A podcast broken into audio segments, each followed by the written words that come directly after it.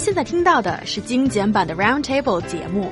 想收听并下载一小时完整节目，请关注我们的微信公众账号 EZFM Roundtable，然后发送关键词“完整版”获取下载方式，或者直接下载轻松调频 App。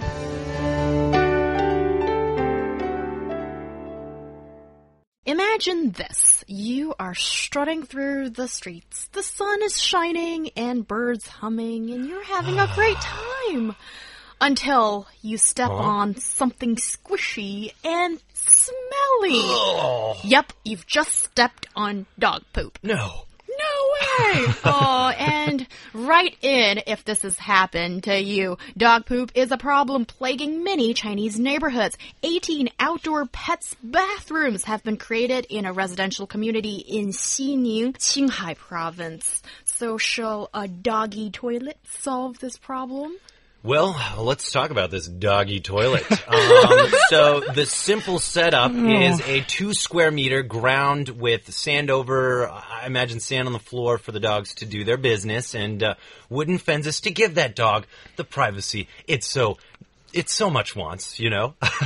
but anyways, this was uh, kind of ins- it was brought into the community by a property the property management uh, of the community. Um, as I understand it, these are cleaned up. These lavatories are used and cleaned up with disinfectants and are sprayed, and it's actually having some success. Um, but you know, I think this is actually something we can really learn from. In in the U.S., it is a big deal uh, when people don't clean up after their dog, and in fact.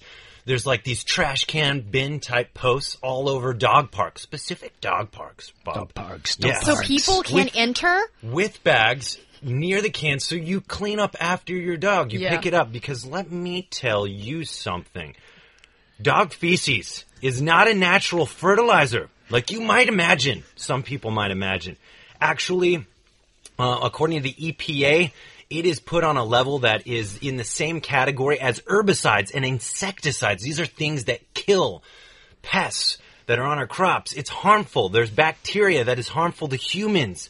And these things are toxic and without cleaning up can seep into many things that we need to not have it seep into.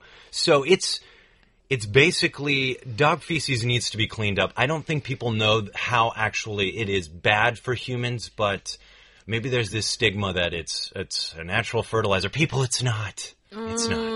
And it's really disgusting. And Yeah. Ryan, you know what? I'm not going to give people the benefit of the doubt here at all. It doesn't take a brain scientist to find out that when you're not cleaning after your dog, when your dog is doing its business on the street in front of people and people step on the It's pretty embarrassing. yeah. It doesn't take a person with high education level to understand this is wrong. This is not But- benefiting so we anyone. need to figure that we need to use psychology here to work out why is it that people don't want to pick up. Well, I know why Let's people don't want to pick find it up because it's horrible. I wouldn't want to pick the thing up, but um, but if I had a dog, I would. Yes. Yes, because I'm responsible.